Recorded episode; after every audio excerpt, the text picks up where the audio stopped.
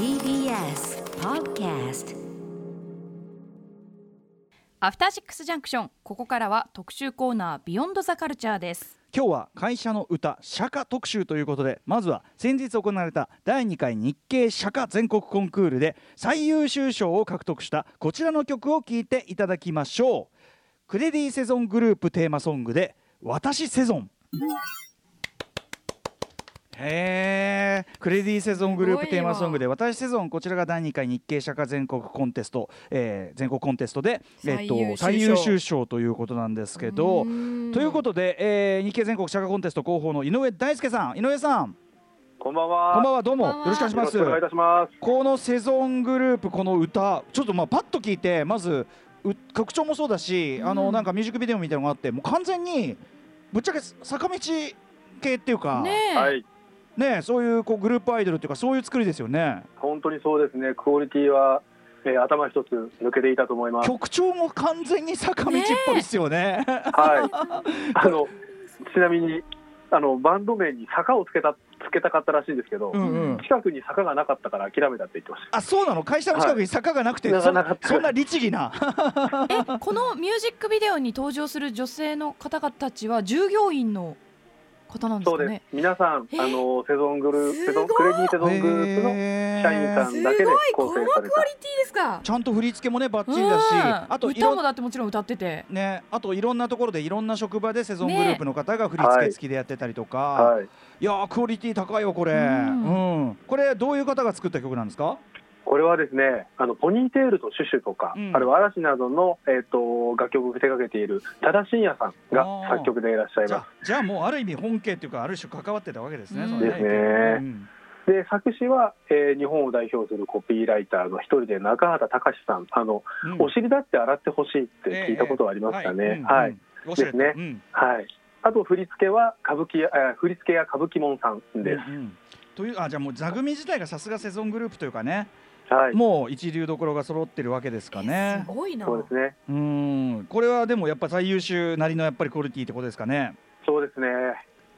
うん、やっぱりもうもうなんていうか全全角度から曲もまああれだし、ただ、はい。今までの釈迦のイメージからするとですよ釈迦ってこういうもんでしょって思ってるのからしたらやっぱ結構型破りですよね。型破りですね。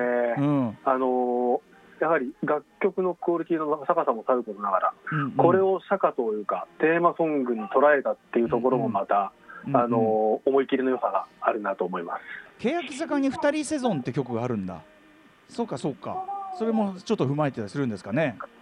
ちょっと踏まえてるみたいです。あそうなんですね。なるほど、なるほど。やっぱりセゾングループって昔からそういうこう広報というかあのパブリックイメージみたいなのはすごくねあのデザインする、気気を使ってるグループですけどまあそれの最新型ということですかねやっぱりね。はい。あのーまあ文化活動とかを力入れていたグループなので、うん、あの面目躍如というところじゃないでしょうか。ちょっとでもこれいきなり聞いたら本当に新しいそういうグループの新曲って思っちゃうよね。本当に、普通にいいっていううね、ん。うん。ただこれをみんなで歌うんですかね確かにどの時に歌うんだろう？イベントとかであのこの皆さんはあの本業の傍らですね、うん。レコーディングとかダンスとか練習して、ええ。イベントとかに出れ出てるんですね。そういったところで披露されるみたいです。なるほど。じゃあこの集団でこうダンスするのも。活動もちゃんとされてるんですね、はい、アイドル活動されてます。そうなんだえーすごいわ。えグループ名とかあるんですか？これなんか。あこれが、えー、と東池袋52とおっしゃいます。東池東袋池袋52 52、はいえはい。本社がある場所ですかね？おっしゃる通りですね。あの本社が東池袋のサンシャイン60にあって、うんその52階にオフィスが入ってあるそういうことなんだ。はい。へえ東池袋52おお本当だ本当だ。へえなんかなんていうのかな。セゾングループの公式の社会にしてちょっとパロディ感もあるっていうのがうんうんねやっぱ時代なのかな。面白いな。そうですね。うんはい。でもあのふざけるでもパロディにしてもクオリティが本気だからやっぱり素晴らしいですね、はい。これね。はい。ということで本日はこんな特集をお送りしましょう釈迦は世につれ世は釈迦につれ。会社のテーマソング「釈迦の世界最前線特集2021」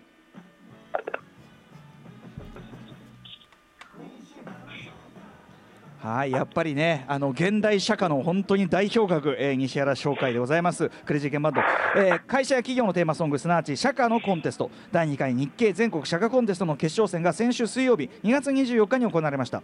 昨年1月6日にもこの番組では特集いたしました。それの大義な、えー、今や社会といっても j p o p ラップあるいはメタルやアニソン風などその音楽性多岐にわたります。昨年も度肝抜かれましたよね、うん、もうね結構本格ハードコアラップがあったりしてね、えー、そこで今夜はコンテスト入賞曲がコンテストでは振るなくはなかったものの、えー、番組的に聞き逃せない社会までじゃんじゃん聞いていこうと思います、えー、ということでテーマソング今聞いてますね。現代社会シーンのアンセムご存知株式会社西原商会の社会クレイジーケンバンドが歌う世界西原商会の世界です。はい。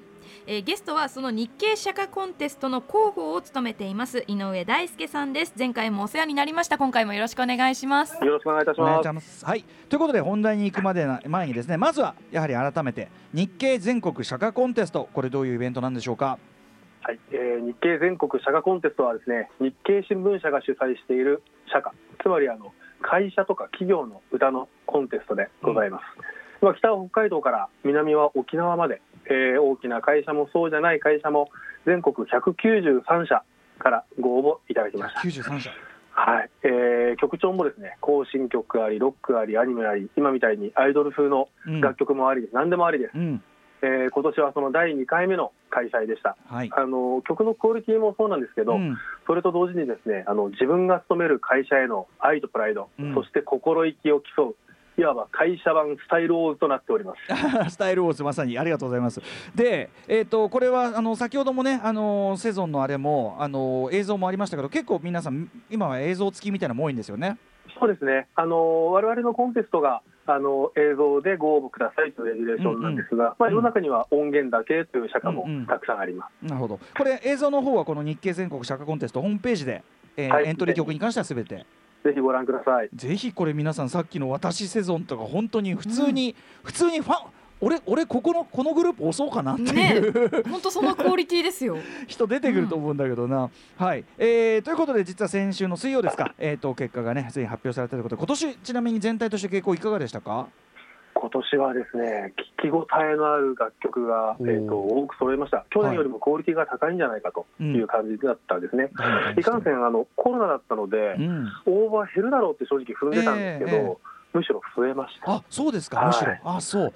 で、しかも大半は初応募の会社さんばかりだったんですね。あのリモートで撮影する作品もやっぱりあのぐんと増えましたし、うんうん、あと医療福祉業とか、飲食業の会社が去年よりも増えました。うん、あの世相をちょっと感じるような傾向がありました、ね、そうかそうかまあある意味ね一番こうまあ社会に対してねこうこコミットしてるところでもありますもんねやっぱね。えー、でねあのこれちょっと井上さん素朴超素朴な疑問なんですけど、はい、今回その釈迦特集で第2回コンテストだっつってねああ頼むまた当然やりましょうって思ったんだけどはってこう冷静に考えてみて釈迦ってそんな毎年毎年変わるとかじゃないんだから。確かに。一度決めたらね。そうそうそう、うん、そんな毎年そんなエントリーとかそうそうそう。そんなに毎年ユニークなものって出てきたりするもんなのって。ちょっと素朴な疑問を抱いたんですけど井上さんその辺いかがですか？えーとですね、実は社会をコロコロ変える会社っていうのはあります。あるんだ。はい、なるほど。それは、はい、え結構どんぐらいの頻度で変えるところがあったりする？えーとですね、えー、社業のトレンドが変わったりすると、うん、1番、2番、3番で増やしていったりするところもありますし、えー、あのサントリーさんはウイスキーから始まって、ビール、うん、お水って変わっていったりとかですね。えー足されてんだサントリー。足されてるんですよ。マジか。はい。でもがらりと書いて第一社か第二社かって言って全く曲調も内容も違うものを作る会社さんもありますし、うんうん、はいはい、はい、あのそれが自由なのが社会のいいところ。まあそうですよね。あの逆にあある意味その要するにまあなんですよ。絶対こうじゃなきゃいけないっていうのがない世界だからねそれはね。なるほどなるほどあとですねその、まあ、聞き応えがある作品増えたというふうにおっしゃってましたけどこう傾向と差ってあったりしますか？その例えばあのいわゆる保守的な、まあ、ザ・シャカなあれの割合あるいはそのとんでもないやつラップの割合とかそのいかがでしょうか？その辺は。えーとですね今年はですね45%ぐらいはポップスとか歌謡曲の路線でした、うんうん、でそれに次いで大体、えーと、20%ぐらいがですね、うん、いわゆるあの伝統的なものだったりします。オーセンティック社会もやっぱあるんですね。ありますあります。うんうん、全然あの一大勢力ですね。うんうん、一大勢力。はい、一大勢力です。うんうん。はい。えでえっ、ー、とで45で残りはどんな感じなんですか？あとですねバラード、ロック、メタル、うんうん、えっ、ー、とあとは体操ダンスとかありますねあと唱歌みたいな優しい曲調のものも結構多かったりしますね。なるほどなるほど、えー、当然アニメヒップホップもありますし、うんうん、はいなるほど。だからそういうこうみんなで歌うことを前提としたタイプのもあれば当然去年もありましたけどあの歌えるかっていう。あ のあそうだ。さっきちょっと映像のことで言い忘れたけどぜひ皆さんねあの去年もすごくそこ見どころだったんですけどやっぱり会社の人がその映像に参加してるから、うんうん、そこいいですよね。みんなだから、はい、あのもちろんおなじみの社歌を歌うのもいいけどゴリゴリのハードコアヒップホップを社長が歌いまくってるとか なんかそういうの最高ですよね。はい、はい、だからそう会社がの皆さんがすごく一体感を持ってファミリーとして楽しんでるのがそこから伝わってくるからすごくなんかいいなっていう社会人っていいなって感じがする企画ですよね。ありがとうございます。だからナイス企画だと思うんですよ本当に日経さん。ありがとうございます。はいということで、えー、優勝作品詳しくはですねどんなのが入っているかな日経全国社会コンテストのホームページで確認いただけます。CM のとは入賞した社会以外にも魅力的な社会一風変わった社会があるのでそちらをバシバシ聞いていきたいと思います。井上さんよろしくお願いします。よろしくお願いします。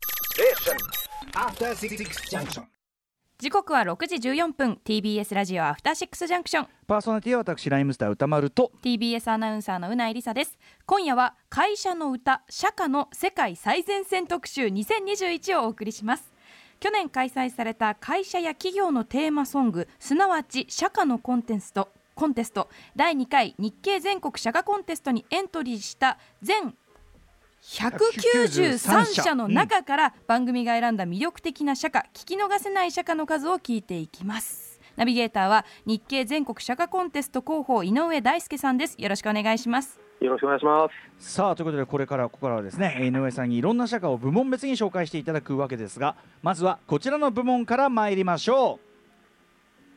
普通に J−POP やないか部門。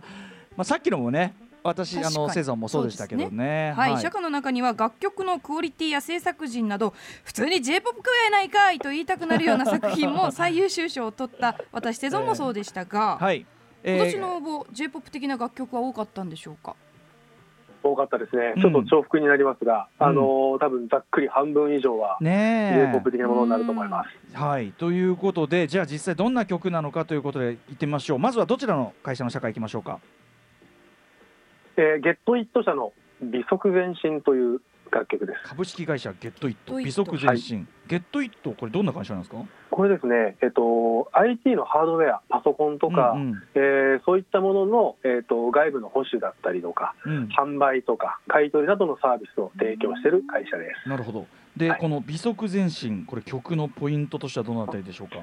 曲のポイントが非常にこれもクオリティが高くて、うん、えー、いいんですが、うん、あの先ほどのセゾンさんが一流どころの制作陣を、はい、えー、要していたのに対して、うん、こちらは全部ですね社員さんの手作りなんですね、うんうん、はい、社長さんが、えー、代表取締役がベーシストで、うん、えー、作詞も、えー、社員の有志の方で作られていたというものになります。へ自分たちで弾いてってことなんですね。そうですね。さあそれでじゃあ実際ねどういうクオリティになっているのかお聞きください。これ曲紹介僕が言っていいんですかね？いきましょう。株式会社ゲットイットで美足前進。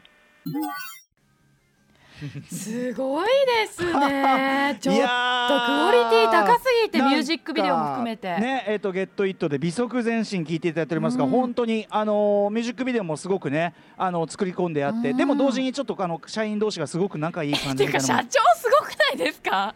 結構ゴリゴリな見た目の人ですよね。ねあとうまい普通に本当に、ね、あのクオリティ高いですね。うん、これ井上さんこれ本当にあの外注じゃなくて自分たちで作ってる曲なんですよね。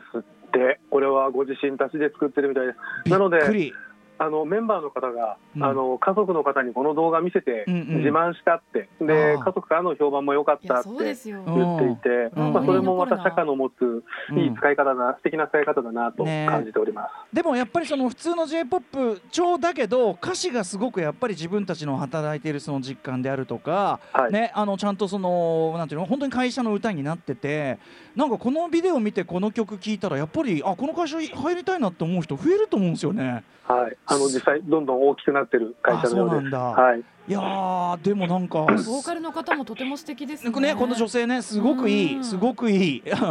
だからもうあの本当に本当にびっくりしちゃいました、ね、そういう高さにね。はい、えー、株式会社ゲットイットで美足前進まずはお聞きいただきました。いやすごいわさすがというか。はいじゃあ続きまして井上さん、はい、続いての部門いってみましょうか。続いてはこちらです。意外な曲展開部門どういうこと？はい。えそういう展開と意外な曲展開を見せる曲もあるそうです、うん、ということで井上さん次聴く曲はどんな会社の歌なんでしょうか？次の曲は保育園の曲です、うん、社歌ですね。毎日が宝物保育園です、うん、保育園の社歌っていうか、はい、要するに園園の歌。園の。歌、えーとですね、効果的な感じですか、ね、とか効果ってなると,、えーと、うん、学生さんが歌うものなんですけど、うんうん、これはあくまでそこで働く、そうか、えー、保育士さんが主役の園長さんが歌う曲でございます。そんなのがあるんだ。へえ。これはどんな曲なんですか？これはですね、ぜひちょっと聞いていただきたいんですけど、うん、先に聞いて、はい、なんだろう、はい、さあ先に聞いてみてじゃあ後ほど話しましょうか。はい。はい、ではお聞きください。ぽかぽか保育園で、えー、毎日が宝物。お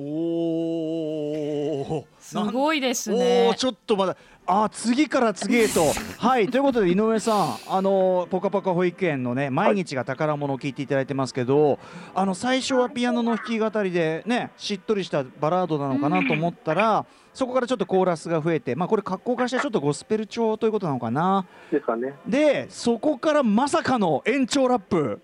はい。あれ園長さんなんですかねやっぱね。そうです。歌詞からするとね。はい。すごい園長人子持ちの園長。6人子持ちの園長。園長のラップパートが入ってからのでビートが入ってきてで最後はあのトランペットっていうかねトランペットお二人入ってきてとか、どんどんどんどんなんか展開が増えてってゴージャスになっていくっていう、はい、ちなみにあのトランペットは、えーと、園児のお父さんお母さんだそうです。あそうなんだ。へえなんかでもあと結構大きなホールをあの無観客で借り切ってでみんなあのフェイスシールドして、やってこうなんか相当気合入ってますよねこれね。いや本当にちなみにこの照明も園児のお父さんお母さんがやってらっしゃる。そうですそうなんだみんなで手作りしてんだ。その一つとってもこの保育園がどれだけ素敵な保育園かっていうのは想像つくな確かに。そうですよね、うん、そうやって、はい、あのなんていうのご父母の皆さんも協力してやってっていうのもあるし、はい、すごいね。これなんでこれを作ろうと思ったんですかね？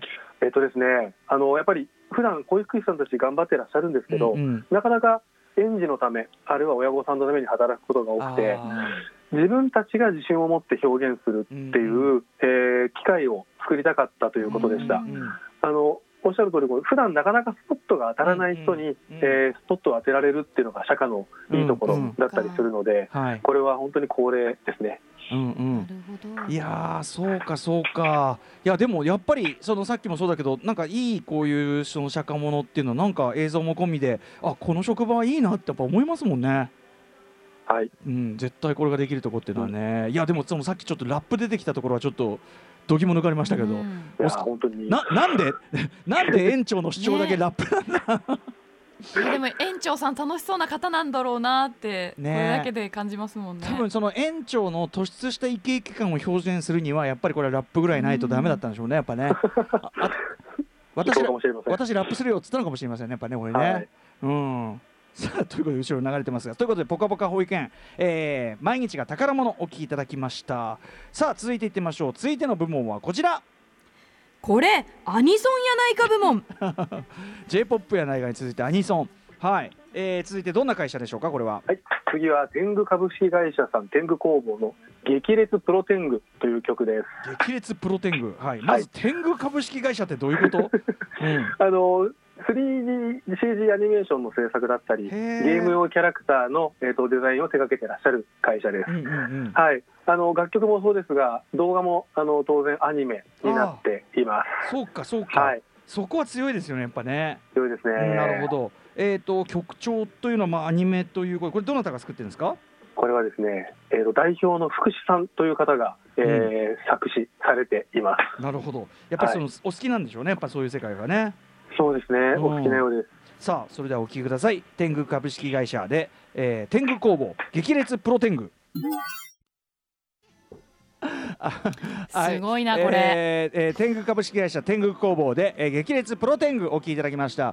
あのいろいろんないろんなこと言われすぎてなんか逆に頭に入ってこないんだよ。確かに。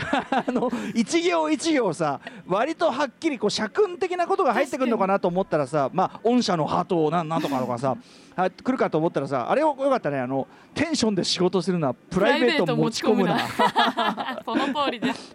いろんなこと言ってはい井上さんいかがですか？この曲のポイントは、はいこの曲のポイントは何と言ってもですね社長なんですね、えーと、うん、はい、代表がですねアニメ監督兼プロレスラーでいらっしゃるんです。プロレスラー？はい。リングネームは赤天狗とおっしゃいます。なるほど。じゃあこのあの今実はそのねあの映像があって、まあ、天狗の姿をしたムキムキの男が確かにさっきからポーズ取りまくってんだけどこれは一応社長なんだ。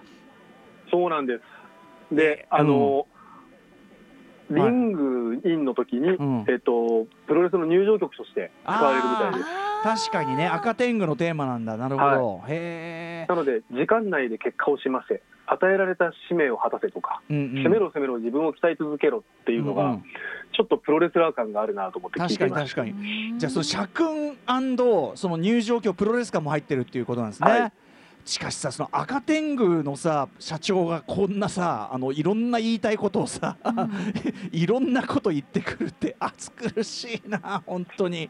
うん。しかもこのアニソンの曲調がちょっと昔ですよね。そうだね。80年とか90年ぐらいの。年代がむしろなんならうん。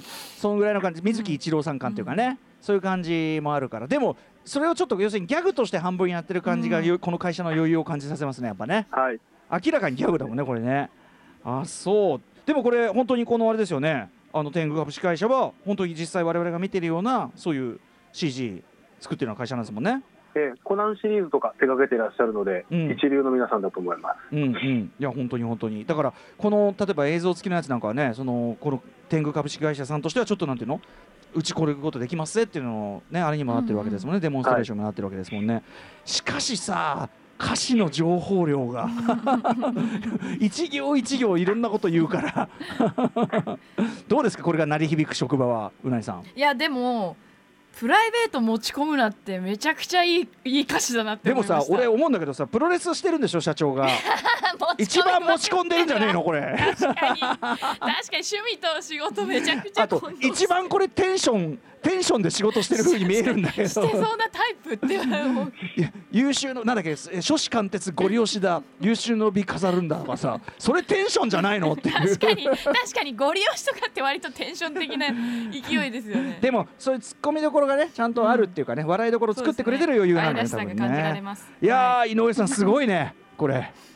すごいですよね、うん、釈迦も来るとこまで来たねこれねさあということでもでもなんかやっぱそのこういうことが許されてる愉快な会社っていうかね、感じが伝わってきてやっぱいいですよね。うん。さあということで、えー、ここまで社会ねいろんなのがありますよというバリエーションを堪能してまいりましたがここで一旦ゲームの時間でございます、はい、こんなミニ企画をやってみましょう。クイズ。誰が作った社会でしょうか、えー？実は釈迦には作詞作曲に意外な大物が起用されているケースがあります。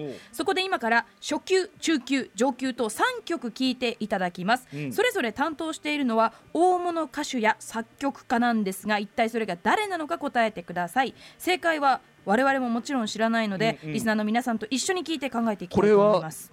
聞けばわかるような人ってことなんですかね。どうなんでしょう？うん、ではまず初級井上さん、どんな会社の社歌なんでしょうか？えー、こちらはですねちょっと声に注目いただきたいんですが、うん、はい。あのー、完成度が非常に高いです、うん、はい、あと大きな会社です、うん、はい。あのー、まあ、朝礼で歌っていた時期もあるみたいで、えーと、本当に歌っていたとすると毎朝うん万人が歌っていた計算になります、えーうんうんうん、はい、ちょっとその辺想像を膨らませて聞いていただければと思います。じゃあこれは会社も伏せてですか？あ、ごめんなさい、そうです、失礼しました。うんうん、えっ、ー、と、明治安田生命さんです。明治明治安田生命保険さんですね。これは大手も大手、うん、大手も大手、はい、はい、えー、明治安田生命保険総合会社の、えー、社歌で、一体これがだん誰が担当しているか、ぜひ皆さんも、僕もね、僕らも一緒に考えますから。えー、じゃあ、行ってみましょう。曲紹介いきますね。や、明治安田生命保険総合会社で、笑顔の扉。はい明治安田生命保険総合会社で笑顔の扉をお聞きいただいておりますはいかなり特徴的な 女性ボーカルですけど。本当に。うないさんわかりました？いやもうこれ完璧に大黒摩季さんああやっぱそうだよね。そうだよね。大黒摩季さんだよね、はい、えー、ということで井上さん正解はどうでしょうか、はい、ご名答です。大黒摩季さんでした。いやすごい大黒摩季さん。明治安田生命総合。でもさ結構大黒さんのさこうなんていうのまあはっきり個性がある歌い方みたいのが特徴になってるから、これみんなで歌うんだ。ね。そうなんです。びっくりしちゃいました。どういう雰囲気だったんですかね？ソウルフルに歌わないと、本当、ね、皆さんオフィスで立って歌ってらっしゃったみたいです。今はねこの状況なので今どうなってるかわかんないんですが、はい。へえちょっとねその何万人気とかねそのすごい人数で歌ってるの見てみたかったですけどね、うん、はい、はい、えー、明治安田生命保険総合会社笑顔の扉歌っているのは大黒摩季さんでございました。さあでは中級編クイズいってみましょうか。中級編。はい井上さんお願いします。はいあ失礼しました。はい次はですね岩瀬コスファさんという会社の、コスファ太陽のようにという曲です。岩瀬コスファさん、うん、はい。こちらもとある大物女性歌手の作品なるほど。岩瀬コスファさんっていうのはどういう会社なんですか？えっ、ー、とですね、化粧品とか健康食品の原料の専門商社さんで、えー、去年90周年ということで、うん、歴史のある会社です。なるほど。えー、はい、誰が歌っているのかでは皆さん中級編ですからね当ててください。岩瀬コスファ株式会社でコスファ太陽のように。はい、えー、岩瀬コスパ株式会社でコスパ太陽のようにお聞きいただいております。うなぎさんどうですか？いやこれはですね実は台本にわからない時用のヒントが書いてあって、うん、それ見ちゃったから。それを見たらわかりました。このさ平歌だとちょっとわかんないんだけどサビに入った時に確かに特徴が声が張った時に、あれっていう感じがある感じですよね、だからすごいわかりさっきの大黒さんみたいに一発でわかる感じじゃないけど、うん、じゃあ歌丸さん答えをお願いします。だからやっぱ時代感からやっぱ広瀬香美さん？いかがですか？井上さん。大正解です。ああでもポなんていうかぽさが出てくる瞬間が限られてますよねこれすごくね。井上さん。そうですね、うん、あの僕も最初聞いた時にあれ？すごい歌うまいなと思ったんですけど、うんうんうん、サビでやっぱり分かりました、うんうん、はい、はい、あの最初の平歌の低いところだとちょっとあれなんだけどってことですよね、はい、はい、これポイントはどこのあたりでしょうか？えーとですね、この歌詞にご注目なんですけど、うんうん、あのちょっとしっとりした内容なんですよね、えー、他の社会よりもかなりしっとりした内容なんですけど、うんうん、これあの、社長が社員に向けて、うん、えーと、作ったメッセージが強く込められてます。うん、なので、いかに社長がみんなのために働いていくよっていう内容になってるかっていうところなんですよね。うんうん、はい、社長から社員への言葉って確かに意外とそういうないですもんね、みんなで頑張ろうみたいなのがあっても、はい、僕のだもんね。確かに主語が。はい、これ意外と珍しいんですよ。僕の壮大なこの夢が叶う時までって、はい、社長の主語って考えるとなんか 粋なもんだみたいな感じしてくるけど。なるほどね、えー、これユニークですね。はい。うん、で広瀬香美さんとも一緒に社員の方が作られたと聞いています。うん、なるほど。えー、ということで岩瀬コスパ株式会社コスパ太陽のようにでございました。こういうのはあれですかね。広瀬さんとか大黒さんのファンは知ってるんですかね。どうなんでしょう、ちょっとそこまで存じ上げない知られざる仕事なのかね。ただ、大黒摩季さんはあのご自身でも笑顔の扉を歌われてるので、あそうかそうかそうか。はい、うんうん、まああのポップスとして普通に歌うことは全然可能ですもんね、これらはね。はい、はい、ということで、えー、中級編お送りしました。そういうことで、えー、続いては上級編ついにやってまいりました。さあ井上さん、はい、次はですね GMO インターネットグループの Internet for Everyone という曲です。はい、GMO インターネット、まあ、ちょいちょいね、テレビとかでも見てると思いますけど、はい、会社としてはこれは？あのインターネットの総合会社さんですね、うんうん、あのグループ100社です、うん、日本を含む世界19か国、60拠点を構えていらっしゃるそうで。す。はい、 Internet for Everyone。